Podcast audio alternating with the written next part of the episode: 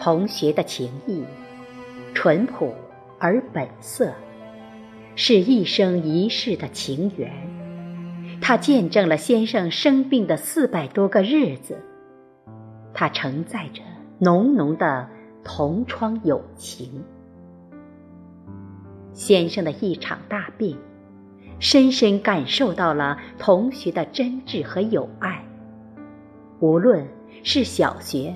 中学还是大学同学，都不忘初心，把爱奉献，给了先生无穷的力量和战胜疾病的信心，着实让我和先生感动。刚刚接到医生的加强 CT 报告，对于我来说。犹如晴天霹雳，不知所措，一下子懵了，悲痛欲绝，伤心不已。那一刻，他们也被吓着了，说话语无伦次，不敢面对先生。继而，心急如焚，不顾一切地开车奔向省城，去让专家会诊。回来后，他们自发地组织了一个团体，与我研究医治方案，搜集如何迅速找到与上海东方肝胆医院的熟人的信息，如何能以最快的速度看上医生，入上院，哪些人陪着去上海等等事宜。那紧张有序的一幕幕，时常在我眼前浮现。查病期间，他们一个个电话打来询问，我能感受到电话那边的同学着急的心情，和他们那聚在一起等消息的样子。手术时。我们亲人们坐立不安地在关切注视着被推进手术室先生的安危和痛苦，他们的心与我和家人一样，时而揪在一起，时而七上八下，焦急、烦躁、害怕。回到老家。他们陪伴左右，每一天都会看到他们不同的身影，微笑的面庞。陪他聊天，陪他散步，陪他吃他喜欢的菜肴，逗他开心，与他拍照，与他玩笑。他们时刻牵挂着他。无论他走到哪里，他们离得近的就跑过来看望，离得远的，他们的电话问候就伴随到哪里。我们住到哪里，就把家乡的特产邮寄到哪里。关心先生的病，关心我的身体，关心。我们的生活，这一些人，他们就是先生的中学同学。他们之间的感情，其实已超越了同学情，亲如兄弟姐妹。刚到上海，就得知上海的女同学来接机。后来知道，是家里的同学通知他的，告诉他，他的老书记去上海看病去了。他听说后，让司机准备一辆平稳高档的车，并亲自去了机场接我们。这位女同学过去虽未谋面，但我听先生提到过，所以。知道这位女同学人很好。在出机场的路上，先生又跟我说了一些关于他的情况。常年居住国外，这几年他先生在国内有生意往来，多住上海，人很大气随和。机场一见面，果然如此，我俩一见如故，话很投机。他质朴、热情、面善、柔和，没有那种有钱人的傲慢和矫情，感觉很贴心。我们到了酒店，又看到了老家来上海的女同学，听说早就在这里为我们准备饭菜了，非常感动。他们给我们接风，又把我们送到了宾馆。还把车给我们留下来。后来先生做介入做手术，他和另外的女同学几次过来看望。每个月去上海复查，他都热情诚恳地邀请我们去他家里住，而且。他与他的先生也一同去医院慰问，记得很清楚。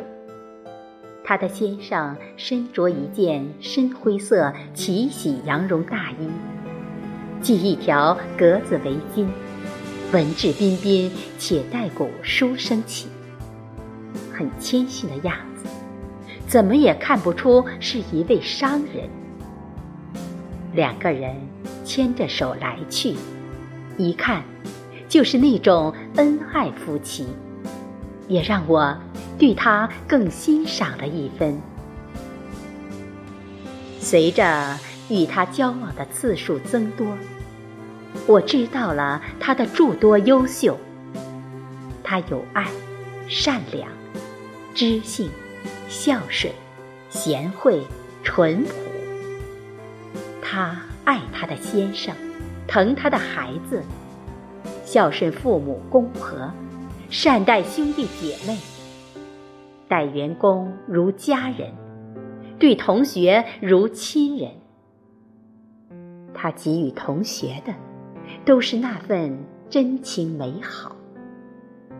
他就如一朵柔情似水的白玫瑰，纯洁、淡雅、清香。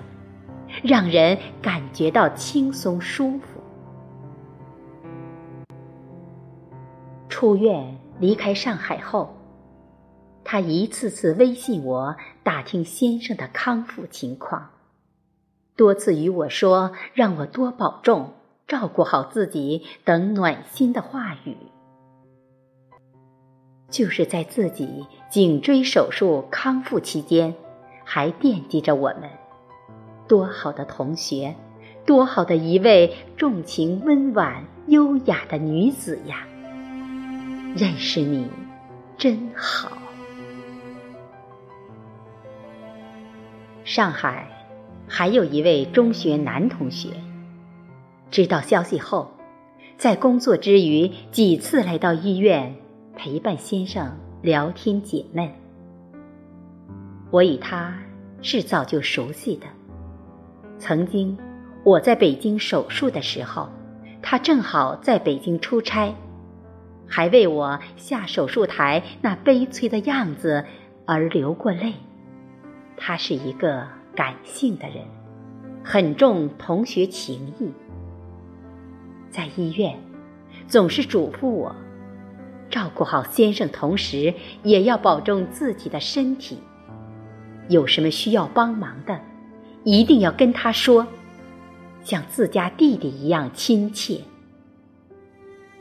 出院后，也是常常微信问先生情况，并告知常州工作的同学一起相约来家中看望，相聚到深夜才返回，饱含着一份份真情。六月份，我们回了老家。有同学把消息传给了大庆和哈尔滨的同学，他们组织在一起，纷纷过来看望。话语间，有的男同学眼圈也红红的，心中流淌着纯纯的同学情。他们也都不愿意去相信这个没有任何征兆的事实，不知道说什么好，只是不断的安慰我，更多的是深情的看着先生，找不出更好的话题，就那样坐着，久久不愿离去。小学的同学也听说了，纷纷来慰问，带来了情和意。他们也不相信他们的班长突然会生病，因为平时先生健康的身躯一直展现在同学面前。小学同学相见，难免会提及一些儿时的话题。我知道。那是想让先生乐乐。期间，我也会插话帮着回忆。很多事情我都知道，因为我们在一个学校，不是一个班，彼此都很了解。小学、中学的情谊还有很多，今天我就叙述到这里。接下来。说说先生的大学同学吧。本来先生生病是不想让很多人知道的，但大家还是通过不同的渠道得知了。大学同学就是从外界得知的。正因了那句话：“好事不出屋，坏事传千里。”生病。应该也是一种坏事，但对于这种坏事，传播的人是以关心和不相信的角度去说的，那意义就不同了。大学的一个人知道了，就等于全班人都知道了，知道了他们的老班长生了大病，犹如一颗炸弹在同学圈爆炸。工作在上海的两位同学听说时，我们已经是术后三个月的事情了。他们一直打电话问我们的情况，正好我们去上海复查，同学把我们接了过去，一起吃个饭叙叙旧，了解先生的病情。两个同学我都熟悉。一个同学曾经在我同学聚会时出车祸搭救过我，一个同学在我家吃过我炒的菜，所以我和他们聚在一起不会感觉到陌生，可以很随意的聊天，并有很多话题。第二天，我们一起驱车去了江苏常熟。沙家浜芦苇荡风景区。之所以去那儿游玩，是因京剧沙家浜而家喻户晓。我和先生在常州居住时，就有打算去那儿看看，感受一下抗日战争时期在芦苇荡的绿色帐幔里，新四军战士和沙家浜人民。共同谱写的那一首首壮丽的战斗诗篇。景区有芦苇荡、教育馆、春来茶馆等景点。我们观赏了竹林幽静、阡陌苇香、柳堤闻浪、饮湖问鱼、双莲水暖等，并留下了我们之间与美景的合影。景点地处城阳湖畔，湖荡中临河相间，芦苇密布，古色古香的画舫载着游人穿行在芦苇迷宫中，寻觅抗日战争时期发生在芦苇荡的故事。上海的相聚，同学是用心的，先生是开心的。之后，两位同学多次打电话问候，惦记牵挂。先生的大学同学，大多数在黑龙江工作。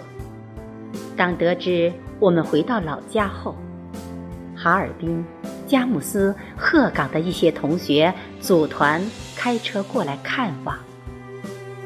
那天，天下着毛毛细雨，同学们长途开车一路很辛苦。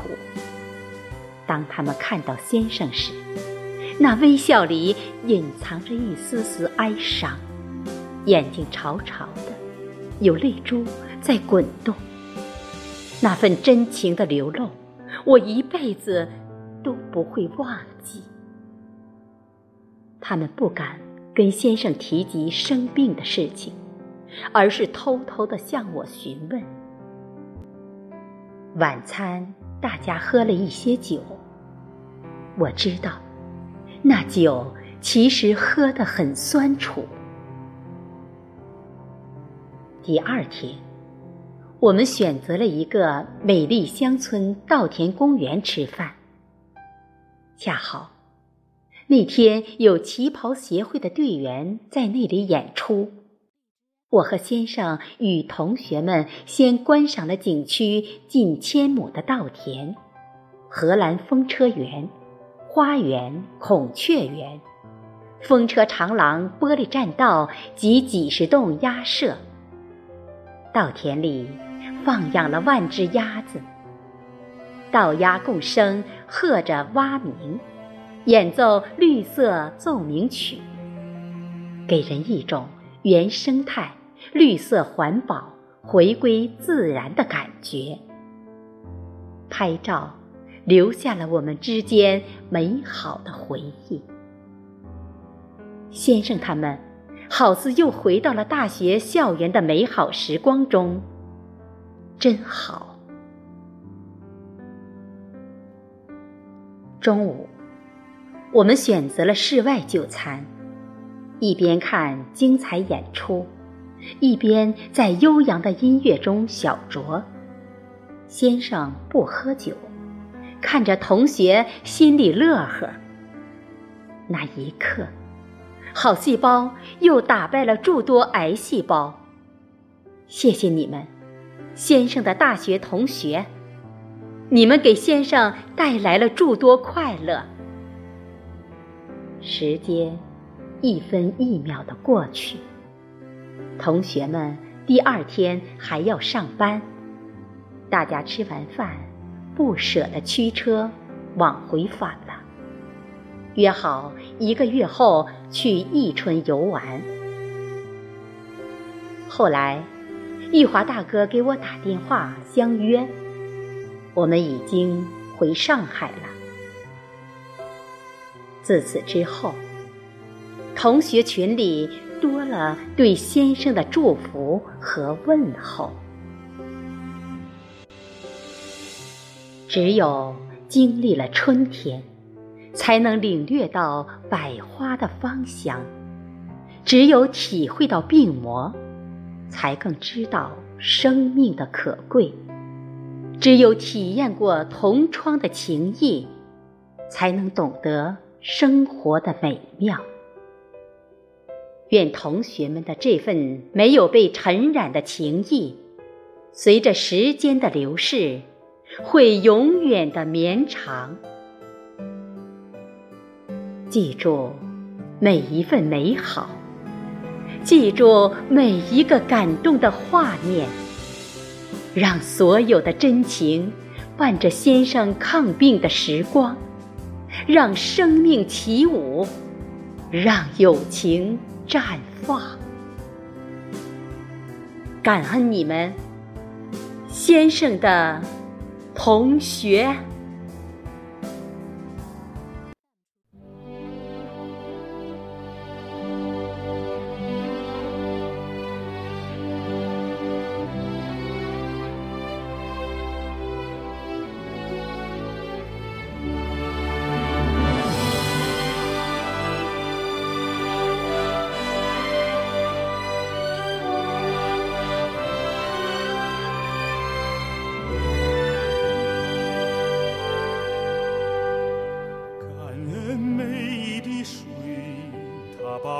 我滋养；感恩每一枝花，带给我芳香；感恩每一朵白云，编织我梦想；感恩每一缕阳光，托起我希望。